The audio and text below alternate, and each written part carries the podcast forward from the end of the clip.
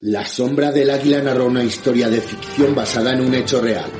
Durante la campaña de Rusia de 1812, en un combate adverso para las tropas napoleónicas, un batallón de infantería de línea formado por antiguos prisioneros españoles enrolados a la fuerza en el ejército francés intenta desertar, pasándose a los rusos. Pero cuando están a punto de consumar la deserción, el emperador, interpretando erróneamente su firme avance en el campo de batalla, lo toma por un acto de heroísmo y ordena una carga de caballería que tendrá imprevisibles consecuencias para la historia.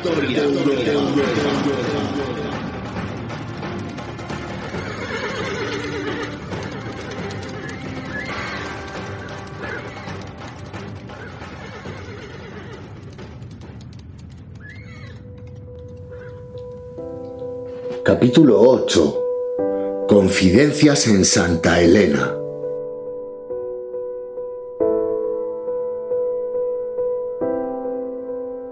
Años más tarde, después de Rusia, Leipzig y Waterloo, en Santa Elena y a punto de palmarla, el enano le confiaría a su fiel compañero de destierro, Les Cases, que en Esbodonovo se le apareció la Virgen a ver si no, como se lo explica a uno, les cases. Un batallón que ni siquiera es francés y cambiar el signo de la batalla, dándole a los rusos las suyas y las de un bombero. O sea, pasándose por la piedra de amolar toda una batería artillera de piezas de a doce y cuatro o cinco regimientos lescases. Príncipe Rudolfowski incluido. Según sus últimos biógrafos, el ilustre hacía estas confidencias mientras clavaba agujas en un muñequito de cera representando la efigie de su carcelero, Sir Hudson Lowe el malvado inglés a quien el gobierno de Su Majestad Británica encomendó el confinamiento y liquidación en aquel islote del Atlántico convertido en cárcel, del hombre que había pasado 20 años jugando a los bolos con las coronas de Europa. Allí, en las largas veladas invernales, rodeado por sus últimos fieles, el petit cabrón pasaba revista a los recuerdos gloriosos, mientras Les Cases y Bertrand tomaban oporto y notas para la posteridad. Algunos de sus juicios arrojan luz sobre rincones oscuros de la historia o revelan facetas desconocidas de los personajes que si Wellington no era más que un sargento chusquero con mucha potra, que si Fouché un trepa y un pelota, Talleyrand una rata de cloaca y Maternet un perfecto gilipollas. También rememoraba el ilustre cuestiones más íntimas. Las piernas de Desiré, por ejemplo, les cases. Aquello era gloria bendita, mujer de bandera. Se lo dice uno que de bandera se entiende un rato. Lástima que tuviese aquel marido. ¿Cómo, cómo se llamaba? Bernadotte. Al final se colocó bien, ¿verdad? Rey de Suecia. Y eso que era un completo soplador de vidrio. Los hay con suerte. En cuanto al príncipe Fernando, el hijo de Carlos IV, menudo personaje, Bertrand. Mi mayor venganza tras la guerra de España fue devolvérselo a sus paisanos. ¿No queréis Fernando VII? Pues que os aproveche. ¿Sabe usted, Les Cases, que cuando lo tuve preso en Valencia Tardé algún tiempo en averiguar su estatura real, porque siempre entraba en mi despacho de rodillas. Brillante muchacho el tal Fernando. Creo que lleva fusilada a media España ya. No gritaban viva las caenas, pues toma caenas. La joya de la corona lo llamaba aquel tipo grande y simpaticote. ¿Recuerda a Bertrand? Godoy creo recordar que se llamaba. El que le chuleaba a la madre. Al llegar a este punto, recordando los años de gloria, el enano miraba el fuego de la chimenea y después sonreía a sus últimos fieles. Sobre España recordaba haber leído algo alguna vez, mientras esperaba que su caballería polaca despejara Somosierra. Traducción sobre el poema de Cid o algo por el estilo, les cases. Resulta difícil acordarse bien ahora, con lo que ha llovido desde Somosierra y aquel puntazo que se marcó Poniatovic. Poniatowski, perdón. Recuerda Les Cases, sus jinetes cargando ladera arriba con los españoles cogidos de través y Madrid a un paso. Creíamos que eso lo dejaba todo resuelto y ya ve. En ese momento el ilustre se quedaba pensativo y suspiraba mirando la chimenea. España. Maldito el día que decidí meterme en semejante berenjenal. Eso ni era guerra ni era nada. Una pesadilla es lo que era. Con el calor y las moscas y aquellos frailes con canana y pistoleras y los guerrilleros cazándonos correos en cada vereda. Y cuatro baturros con una bota de vino y una guitarra descalabrándome a las tropas imperiales a las puertas de Zaragoza, mientras los infieles sacaban tajada como de costumbre. Ay, cada vez que miro uno de esos grabados del tal Goya, me vienen a la memoria aquellos desgraciados con sus ojos de desesperación, engañados por reyes, generales y ministros durante siglos de hambre y miseria, analfabetos e ingobernables, con todo su orgullo y su furia homicida como único patrimonio aquellas navajas lescases, aquellas navajas que es que daba miedo verlas. Mis generales todavía tienen pesadillas en que salen esas navajas donde ponía viva a mi dueño y hacían siete veces clac al abrirse. Esos bárbaros heridos de muerte cegados por su propia sangre, que aún buscaban a tientas las junturas del peto del coracero, para meterle la hoja de dos palmos hasta las cachas y llevárselo por delante con ellos al infierno. En España metimos bien la gamba Bertrán. Cometí el error de darles a esos fulanos lo único que les devuelve su dignidad y su orgullo un enemigo contra el que unirse, una guerra salvaje, un objetivo para desahogar su indignación y toda su rabia. Ay, Bertrand, en Rusia me venció el invierno. Pero ¿quién me venció en España? ¿Sabes quién fue? Fueron aquellos campesinos bajitos y morenos que nos escupían a la cara mientras los fusilábamos. Aquellos hijoputas me llevaron al huerto a base de bien, se lo aseguro. España es un país con muy mala leche. En fin, que allí en Santa Elena el enano seguía haciendo memoria. A vueltas con los españoles y el Cid, la cita era algo del tipo Qué buen vasallo que fuera si tuviese buen señor. Y es que hay que fastidiarse les cases. A veces uno encuentra escritas verdades como puños. Una gente como aquella, que hasta las mujeres empuñaban cañones, tiraban de navaja para degollar franceses. Y fíjese qué gobernantes ha tenido durante toda su desgraciada historia mientras el futuro Fernando VII me lamía las botas en Valenciennes. Sus compatriotas destripaban franceses en las guerrillas o tomaban Esbodonovo a puro huevo, como aquel batallón. ¿Cuál era? ¿Lo recuerda Bertrand? Sí, el segundo del 326 de línea, creo recordar. Hermosa, hermosa jornada, Bertrand. Sí, allí a las puertas de Moscú. El último vuelo del águila.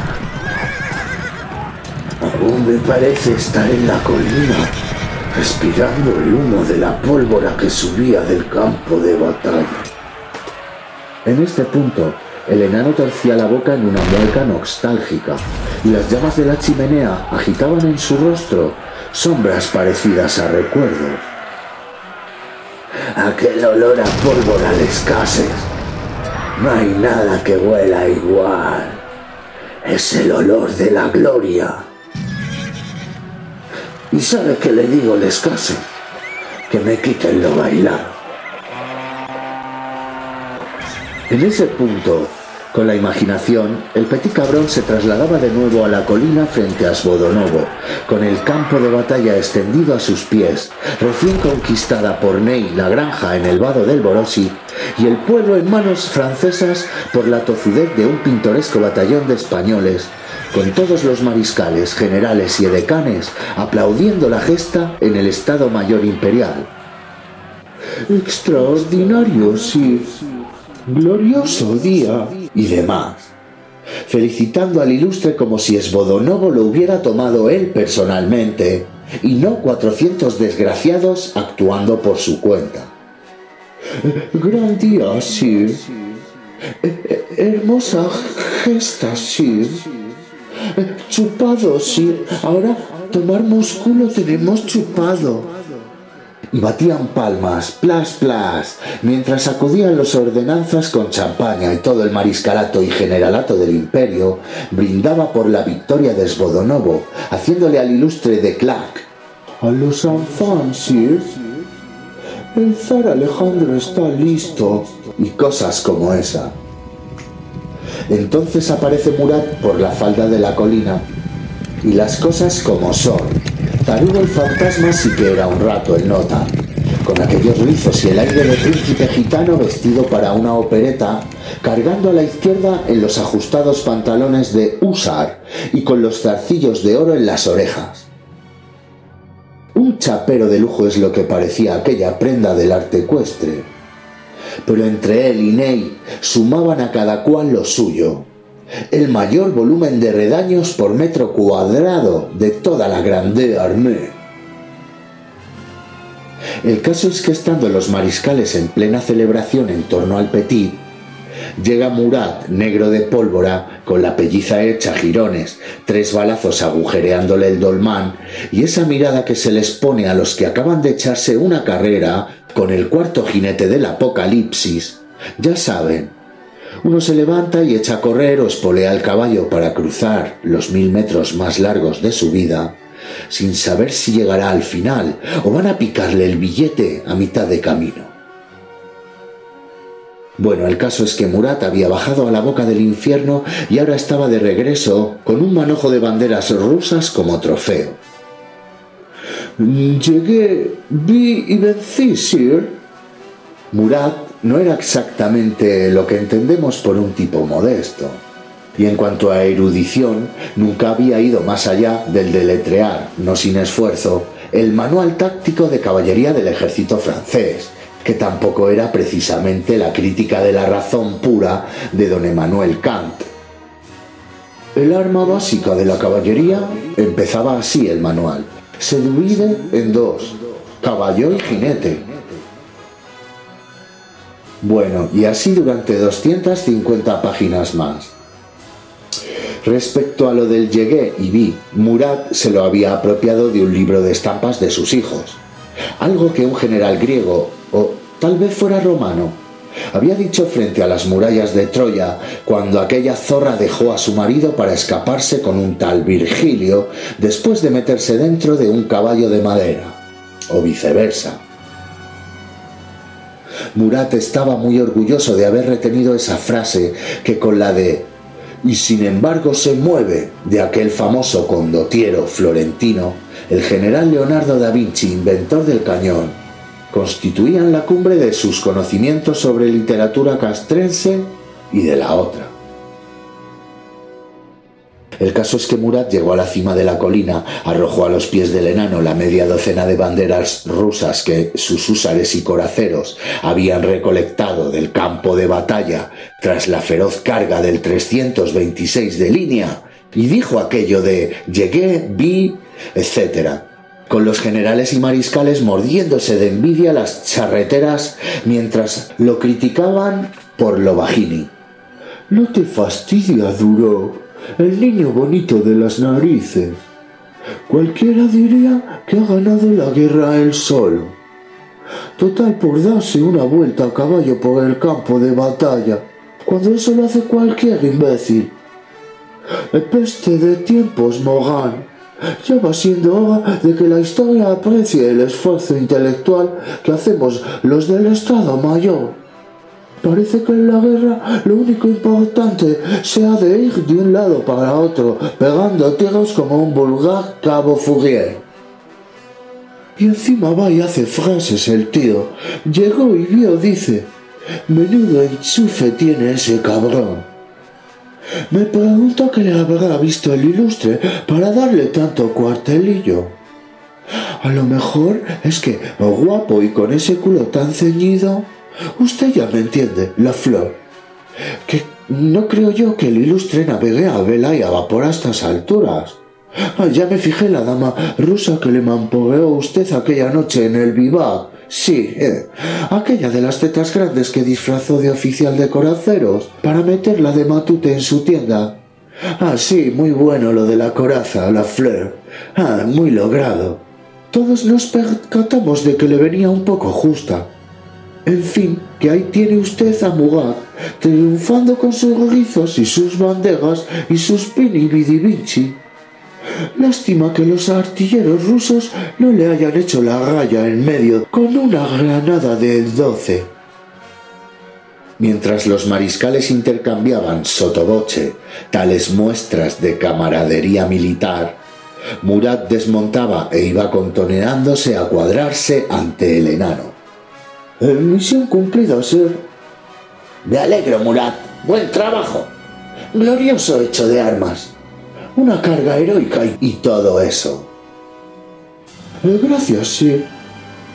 El Petit se colocó el catalejo bajo la ceja izquierda para echarle otro vistazo a Svodonovo.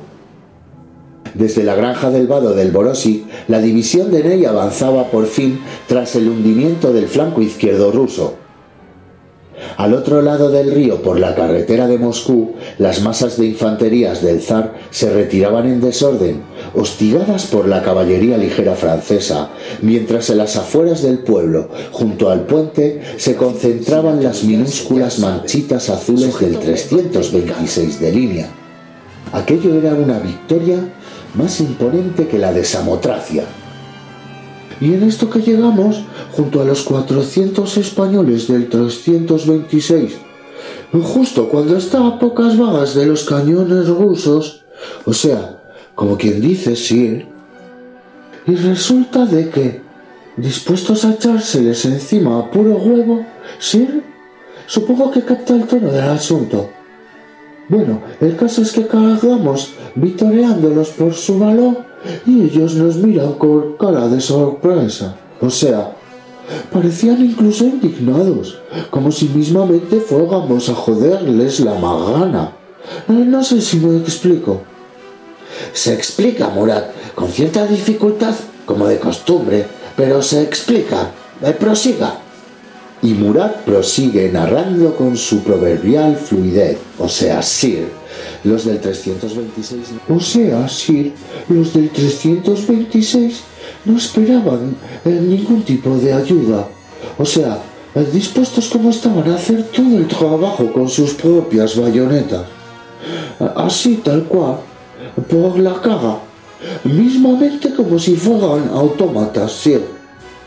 Autónomos, Murat, corrigió el enano. Eh, bueno, Sir, autónomos o como se diga. El caso es de que algunos incluso nos insultaban, sí. Hijo putas, decían. ¿Qué hacéis aquí? A ver quién os ha dado vela en este entierro. El Petit hizo un gesto augusto y comprensivo. Es lógico, Murat. Ya sabe lo quisquillosos que son los españoles. Honor y demás. Sin duda querían toda la gloria para ellos solos. Pues será eso, sí. El Rizos fruncía el ceño, no muy convencido. Porque es que nos llamaban de todo, o sea, de todo, y nos hacían cortes de manga, tal que así, con perdón. Sí, o sea, algunos mismamente nos apuntaron con sus fusiles como dudando si pegarnos un tiro. Nueva sonrisa del enano a quien las victorias lo volvían de un indulgente que daba asco. ¡Ay, los reconozco, Murat! ¡Sangre fogosa! ¡La furia española! Murat asintió sin demasiado entusiasmo. Sus recuerdos sobre la furia española databan del 2 de mayo de 1808, jornada que vivió como gobernador militar de Madrid y que con gusto habría cambiado a ciegas por una jornada como gobernador militar en Papúa Nueva Guinea. Por un momento recordó a las majas y chisperos metiéndose entre las patas de los caballos, las viejas tirándole macetas desde los balcones, los chuleputas y los jaques de los barrios bajos convergiendo hacia la Puerta del Sol con aquellas navajas enormes empalmadas, listos para acuchillar a sus mamelucos y coraceros. Fue muy comentado el caso de media docena de granaderos libres de servicio que no se habían enterado del alzamiento en Madrid ni de nada. Pobres infelices. Y seguían tranquilamente sentados a la puerta de una tasca del lavapiés, bebiendo limonada y diciéndole piropos a la cantinera. Cosas del tipo, guapa española, si tú quieres, yo te haré muy feliz. Y todo eso con la que se había liado por la ciudad de Madrid y ellos allí practicando idiomas. Hasta que de pronto vieron doblar la esquina a unos 500.000 paisanos indignados, llevando en brazos el cuerpo de una tal Manolita Manasaña. Cuando un par de horas después los compañeros de los granaderos fueron en su busca, los trozos más grandes que pudieron localizar consistían en doce criadillas ensartadas con un espetón en la puerta de la tasca. Sí, sí, a Murat le iban a contar lo que era la furia española. El caso sí, continuó, es que cargamos contra ellos contra los cañones, o sea, de aquella manera, y después, cuando yo agrupaba a mis jinetes, siguieron corriendo a su aire hacia el pueblo, mismamente detrás de los rusos. Y lo cruzaron de punta a punta tal que así, enrollando a dos escuadrones de caballería cosaca. Arrollando Murat. Bueno, sí, arrollando o enrollando. El caso es de que a los rusos se los pasaron por la piedra. Eh, fue, o sea, el Rizos frunció de nuevo el entrecejo, buscando una frase que resumiera gráficamente el espectáculo. Fue Osmérico. ¿Osmérico? Sí, ya sabéis, sí. Osmero, aquel general tuerto que conquistó Troya, el de los elefantes. Fin del capítulo 8 y en el próximo episodio, en el capítulo 9, una noche en el Kremlin.